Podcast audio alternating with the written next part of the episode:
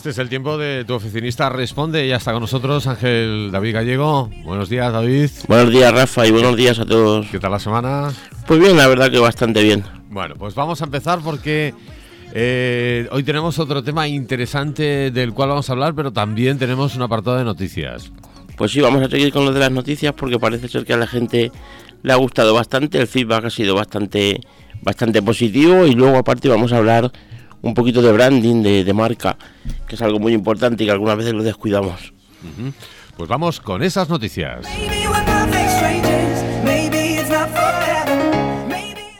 Bueno, pues la primera es muy importante porque la tarifa plana de autónomos, esta que tienen los autónomos que comienzan durante seis meses, se va a extender para, para un año. Entonces la verdad que es algo bastante interesante a la hora de empezar a montar un proyecto.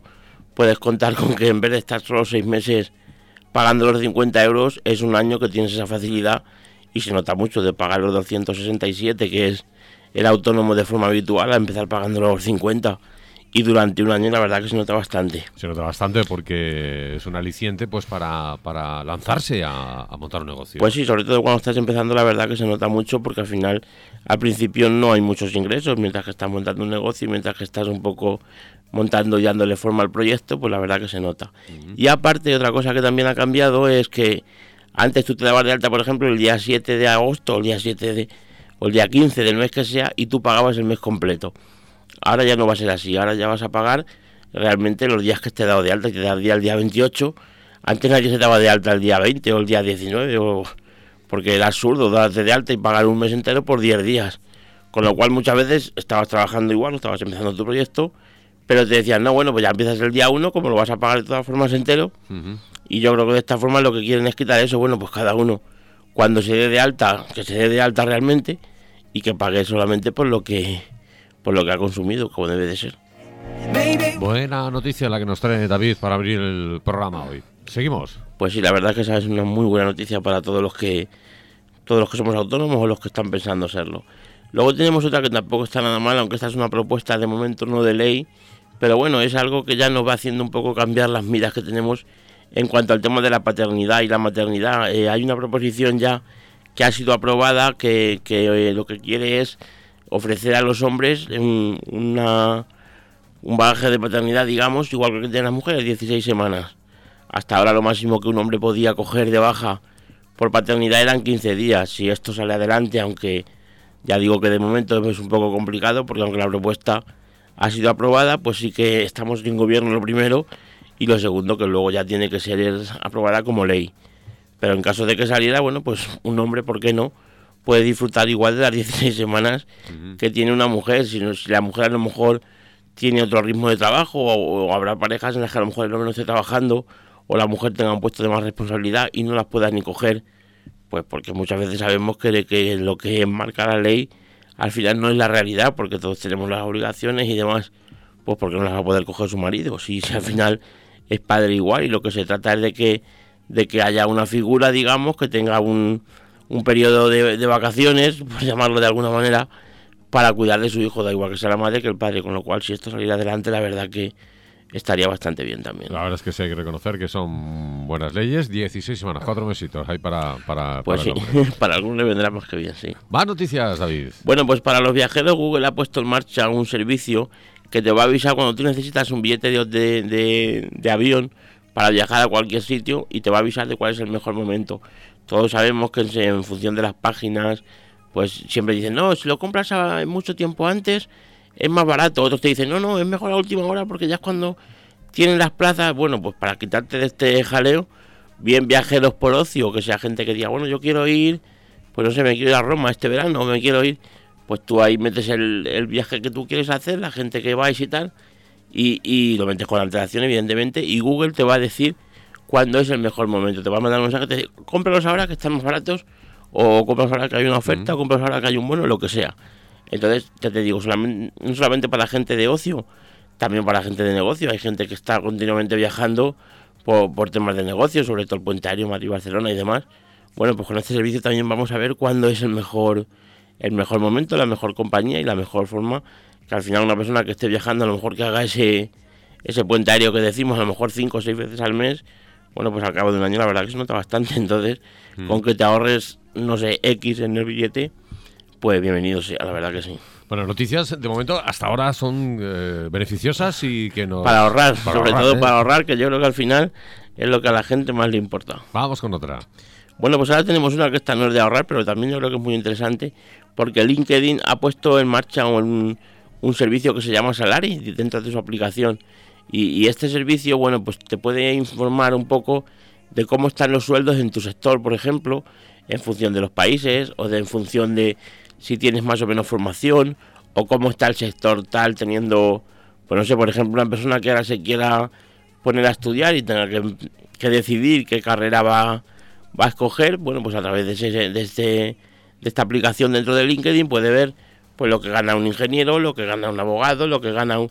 Siempre claro, hablamos de datos de referencia porque evidentemente luego cada uno es un mundo, pero sí que como referencia te viene muy bien porque además te puede decir, por ejemplo, tú ponte que quieres ser ingeniero, o, economista y, te, y miras tu carrera y dices, bueno, pues ahora mismo más o menos la media que yo estaría ganando en España, 1500, 1800. Si me voy a Holanda serían no sé cuántos, si me voy. Pero a lo mejor tienes más información más importante aún. Si, si hago un MBA de, de lo que sea, en, la, en, la, en la facultad que sea, voy a poder ganar en vez de los 1500 o los 1800, tanto o en Alemania, tanto o en tal sitio, este curso específico. Eso la verdad que está muy interesante, es para echarle un ratillo y para para mirarlo un poco meticulosamente y, informarte bien, pero yo creo que para todos los estudiantes y demás nos va a venir, les va a venir más que bien porque al final siempre la gente, el, el factor económico pesa mucho a la hora de escoger una carrera, igual que las salidas, decir, bueno, yo quiero un trabajo que tenga salidas. ¿Cuántas veces no hemos visto gente que coge una carrera porque le gusta mucho y aunque siempre todo el mundo abogamos porque hay que coger lo que te gusta y hay que trabajar en lo que te gusta, bueno, pues por desgracia algunas veces no puede ser así, hay gente que estudia a lo mejor historia del arte o por, decir una carrera o y luego pues esas carreras si no es como profesores no tienen muchas salidas o para un museo o para a lo mejor para guía turístico según lo que entonces bueno pues a lo mejor puedes decir mira a lo mejor esta me gusta mucho pero si hago esta que también me gusta lo voy a tener más fácil para, para trabajar en España o para trabajar en tal tal tal país o me quiero ir a un país cuál es la carrera más demandada en, en ese país la verdad que es muy interesante bueno, vamos a por otra más, que está pues, de bancos. Pues sí, vamos ya por la última. Ahora BBVA ha sacado algo que me parece sobre todo curioso, porque la verdad que lo de abrir una cuenta al final es algo que está bastante accesible, aunque algunas veces dan un poco por saco con la burocracia, trate el DNI, trate el no sé cuánto, el... Pero, pero bueno, en principio es sencillo. Pero BBVA ha dado un paso más allá y ahora lo hace a través de su aplicación. Simplemente te haces un selfie, te haces una auto, un autorretrato y con ese autorretrato tú puedes directamente dejar una cuenta abierta. Y además es una cuenta que tiene muchas ventajas porque es una cuenta que no tiene comisiones, es una cuenta que te va a regalar la tarjeta de por vida de débito. Al final está claro, cuando, cuando la gente ahorran, ellos ahorran el recurso porque no necesitan a ninguna persona que te esté dando los impresos, que los firmes, que lo, lo haces todo tú. Claro, pues normal que te la den sin, sin comisiones o sin tal, pero bueno, a ti al final te viene bien porque tú si necesitas una cuenta para X cosas, tú te la abres con, por la cara, como dice la publicidad de BBVA, y luego la utilizas para lo que quieras, igual que una cuenta normal, en internet o en los cajeros o, o con tu tarjeta, y no tienes ninguna comisión, pues oye, la verdad que te viene bien porque además este tipo de bancos, sobre todo los más grandes, pues rara vez se ve algo sin comisiones, aunque lo anuncian a bombo y platillo, la cuenta cero, la cuenta tal, no, al final luego sí que sí que las hay, y en esta cuenta se ve que no. Las noticias que siempre nos trae eh, David, eh, tu oficinista, responde.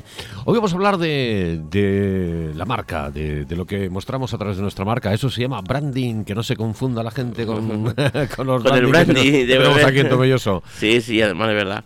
Pues sí, hoy vamos a hablar un poco de esto porque la verdad que aunque lo primero que nos puede sonar es lo del, lo del tema del, de la bebida espirituosa, vamos a ver lo que es exactamente y sobre todo vamos a ver cómo puede ayudar a nuestra empresa y, cómo podemos hacer un buen uso de eso y que, nos sirva, bueno, pues para que nuestra marca sea tenga más impacto o sea al menos eh, percibida por, lo que, por el consumidor, sea cual sea nuestro tipo de consumidor, de, de, una mejor manera. Entonces, a través del branding vamos a ver que, que podemos hacer algo para que, para que esto pase. Bueno, ¿Para qué sirve entonces el branding? Bueno, pues el branding se podría definir un poco como la percepción que tienen los demás sobre tu marca o, lo que es lo mismo, que lo que tu marca transmite a los demás. Podemos poner ejemplos, por, pues por ejemplo Coca-Cola, eh, todo el mundo piensa en Coca-Cola y, piensa pues en, disfrutar, en esa pasión de, vivir con, pues eso, con pasión, digamos, eh, en la juventud, porque todos los anuncios también van un poco relacionados con esto, en ganas de vivir. Al final cada marca te, transmite lo que te quiere transmitir y más estas marcas súper super grandes que hacen, hacen lo que quieren. O sea, una marca pequeñita al final tiene que cuidar la web, tiene que cuidar aspectos que ya veremos, pero el tema es complicado, pero una marca que dispone de tantos recursos bueno, pues, pues evidentemente lanza y proyecta en el consumidor lo que quiere. Coca-Cola, por ejemplo, es muy importante. Hay mucha gente que me dice, guau, es que yo no entiendo por qué Coca-Cola hace publicidad. Bueno, pues tiene que hacer publicidad pues como la que más, porque se lo puede permitir, porque ya no, no hace publicidad para vender cinco Coca-Colas más, hace publicidad para enseñarte lo, cómo ellos quieren que tú vivas. Te hablo de Coca-Cola como Apple mismamente. Apple siempre habla de, de cambiar el mundo, de, de, siempre se ha dicho de Apple que te ofrece productos que tú no sabías que necesitabas hasta que te los pone Apple en la mano. Y es que ha pasado, o sea, eh, Apple no ha inventado nada realmente y los que no son fanboys o los que o los que son detractores incluso de Apple dicen, "No, si es que Apple porque el smartphone ya estaba, eh, no sé qué." Sí, estamos de acuerdo, estaba todo. El smartphone no lo inventó Apple, la, tablet también lo sacaron unos chinos o no sé qué, mucho tiempo antes que Apple, vale. Pero el caso es que tú el smartphone como tal lo empezaste a usar desde que te lo sacó un señor que se llamaba Steve que en paz descanse, que, te explicaba que eso te podía cambiar la vida porque con esos colores que tenía y esas aplicaciones que tú podías hacer, y al final tú, tú quieres eso y tú, y, tú digamos que compras lo que, lo que la marca te vende. No es el cacharrito, no, evidentemente el que compra Apple no solamente lo compra, también lo compras por el cacharrito y por el ecosistema y por el... Pero es como un modo de vida que ellos te... La simplicidad, no sé, la estética que tiene también muy minimalista, el que te distingue un poco, o, la marca te quiere vender que te distingue, te distingue simplemente porque tiene un precio que, que, es súper desorbitado, entonces evidentemente no es algo que está al alcance de todo el mundo, pero sí de muchos, con lo cual es una forma de distinguirte que de otra forma no lo puedes hacer. Ferrari lo mismo, eh, eh, tú compras un Ferrari y en cuanto a caballos, en cuanto... Seguro que hay más coches que Ferrari que tienen ese, ese motor o esos caballos o ese pero sin embargo Ferrari te está vendiendo que llevas algo exclusivo, que, esa pasión de conducir, de, decir, no es que llevas un Ferrari y, desde, desde el momento que tú pides una oferta a Ferrari, por ejemplo, a través de la web para que alguien se ponga en contacto contigo, yo Ferrari no, he tenido la, ocasión ni conozco a nadie, pero por ejemplo con Mercedes sí que lo he visto. Y, Mercedes tú desde el momento que te diriges a ellos y, le haces una oferta, porque, o sea, le pides un presupuesto porque quieres comprar un vehículo, en cómo te mandan ese presupuesto, en cómo se pone en contacto contigo el, comercial, en cómo te la experiencia de decir, venga, vente que lo vas a probar y vas a tal. Todas las concesionarias ya te dejan probar el coche y, lo que es la cosa en sí la hacen todo el mundo igual, pero no lo hacen de la misma manera. Y eso es lo que te distingue. Por ejemplo, Mercedes, y eso lo sé de buena tinta, te manda eh, un regalo de cumpleaños cada año con perfectamente embalado, que llega el mensajero justamente el día de tu cumpleaños, que te felicitan, que te regalan lo que sea, aunque sea una cosita. Pero, pero eso a ti ya te hace decir, hostia, esto, esto no es, no es como si me compro una marca X, no voy a decir ninguna porque. Entonces, eso es lo que realmente nos puede hacer un poco que nos diferenciemos de los demás. En nuestro caso, que no somos Ferrari, ni somos Mercedes, ni, ni somos Apple, bueno, pues también podemos hacer cosas, podemos utilizar nuestra página web un poco para que la gente vea, eh, para dar una imagen a los demás. Y evidentemente eso es lo que, lo que va a proyectar tu marca y ser un poco consecuente con lo que, con lo que queremos vender. Es decir, si nuestra página web es súper minimalista, es súper sencilla, es súper clara, es súper... Bueno, pues si luego tenemos, por ejemplo, una tienda de lo que sea, no, no podemos luego enrollar allí al cliente y, y empezar a darle vueltas y mandarle un presupuesto que sea confuso, eh, que no... No, hay que ser consecuente con todo. Por ejemplo, pues no sé, que tiene una tienda de ropa y tienes una, una, una mm, página web donde tú hablas de tu marca como, como una ropa exclusiva, como que la ponen los famosos o que la pone gente de, de la alta sociedad, lo que sea. Y al final luego resulta que imagínate que llega una persona a tu tienda a comprarte la ropa y hay allí cuatro o cinco personas que están sin hacer nada, no se sabe ni quién es el que vende, ni, quién es el que mejor te puede atender porque nadie lleva uniforme, te atienden mascando chicle, por ejemplo. Bueno, pues al final el branding que te están intentando querer transmitir en, en su página web o en sus folletos de publicidad o en lo que sea, no va en consecuencia con lo que ellos luego hacen realmente. Entonces, eh, eso sí que hay que cuidarlo mucho porque, sobre todo, escojamos una cosa o escojamos otra, tenemos que intentar que, vaya acorde y que sea que sea coherente, que nuestra marca sea coherente todo, todo nuestro mensaje. El mensaje online en la página web, en las redes sociales, el mensaje offline en un, en un folleto que mandemos o, en una publicación que tengamos física o en un anuncio en prensa. Eh, si hablas en la radio, si hablas... Al final todo el mundo tiene, tiene que... Todo ese ecosistema que es nuestra marca y todos los medios por donde sale, tiene que tener esa coherencia para que cuando alguien se dirija a ti, diga, oye, pues, pues eh, lo que me está vendiendo en la página web es lo que luego me vende, como el tú y el usted. Si, si tú en la página web pones usted porque usted es muy importante para mí, porque nosotros eh, lo valoramos a usted, tratando al cliente de usted y luego llaman a tu oficina y, y dice, oye tú, oye, joder, pues este tío tiene que ser coherente. Tenemos que intentar un poco que sea que sea coherente el mensaje. Bueno, pues más o menos ha quedado muy claro. ¿Algún consejo más? Bueno, pues como consejo simplemente lo que, lo que decíamos antes, un poco que, tengamos muy en cuenta que, toda nuestra marca, toda nuestra imagen tiene que girar en, torno a las decisiones que nosotros tomemos. Nosotros vamos a, yo voy a dar algunas preguntas, que es un poco lo que, lo que debemos hacernos a la hora de definir nuestra marca. Y una vez que tengamos esas preguntas definidas, tenemos que que ser muy coherentes con ellas y hacer siempre lo mismo. Las preguntas serían, ¿qué ofrecemos? ¿Qué ofrece nuestra empresa? ¿Qué queremos transmitir? ¿Cuál es nuestro valor añadido? Y luego nuestro mensaje. Son cinco preguntas muy, muy básicas, muy sencillas, pero a través de esas cinco preguntas y, a través de las respuestas sobre todo, formulándolas correctamente, podemos saber muy mucho de nuestra empresa. Seguro que, que el, 90% me atrevería a decir de, de pymes o, de, o de empresarios pequeños o de no se ha hecho esas preguntas sobre su marca, porque al final lo que ha hecho es, yo tengo que trabajar, monto la empresa, monto tal, no, pero nosotros tenemos que intentar transmitir coherencia y transmitir identidad de marca. Es verdad que a lo mejor para alguien que está como constructor o un electricista o según qué oficios, a lo mejor da igual, porque al final la marca, pero yo creo que ni siquiera en eso da igual, tú tienes que tener tu, tu identidad de que tú haces las cosas bien, de que, de que tú entregas las cosas en plazo, por ejemplo, no sé, cualquier, cualquier cosa. El otro día iba un profesional y le decía, es que tú, tu marca eres tú, es como tú atiendes a la gente y lo cómodo que haces que, que la gente esté contigo. Y da igual que vendas zapatos, da igual que vendas camiones o, que enyeses paredes. El, el cómo tú te diriges a la gente y cómo tu empresa se dirige a los demás a través de los medios, bueno, de la web, de redes sociales y demás, eso marca la diferencia siempre, seas lo que seas. Entonces, bueno, pues eso yo creo que hay que tenerlo muy en cuenta.